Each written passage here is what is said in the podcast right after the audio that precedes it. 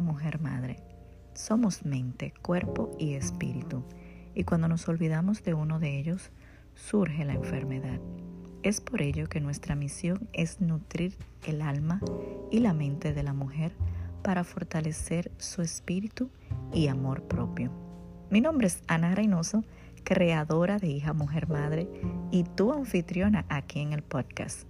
Si eres de las viejas por aquí, gracias por ser parte de Hija Mujer Madre.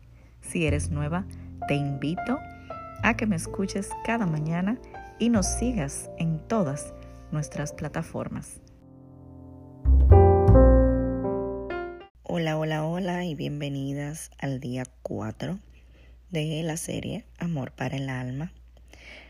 Su anfitriona Ana Reynoso. Todavía sigo un poco pues delicada de la garganta, pero seguimos. Les doy muchísimas gracias ah, por comprenderme, por seguir aquí apoyándonos y les pido que por favor me, sigan poniendo sus oraciones, pues para que mi voz pueda volver a ser la voz bien firme que les eh, siempre trato de dar un audio, un sonido de calidad, pero desafortunadamente, dada mi, mi situación de salud, estoy un poco fónica todavía, pero seguimos porque este compromiso lo debemos de continuar en el nombre de Jesús.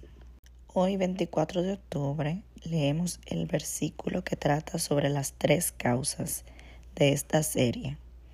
Fe, esperanza y amor. En Proverbios 3, del 3 al 5, la palabra de Dios nos dice,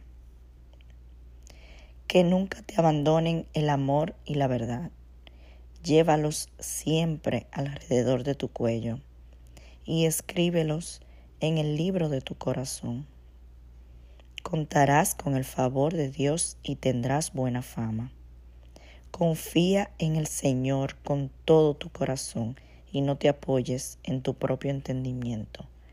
Reconócelo en todos tus caminos y Él enderezará tus sendas. Aquí Dios nos dice que siempre seamos amorosos y honestos de corazón y que lo mostremos con nuestros hechos diarios. También nos dice que para ello contaremos siempre con su guía y si hacemos esos eh, esos hechos y verdad actuamos de esa manera la gente que nos rodea nos valorará, nos felicitará, estará feliz por nosotros. Y nosotros vamos a hacerlos felices a ellos, como por ejemplo nuestros padres van a estar orgullosos de que seamos así. Quien nos ama en general va a estar orgulloso de nosotros.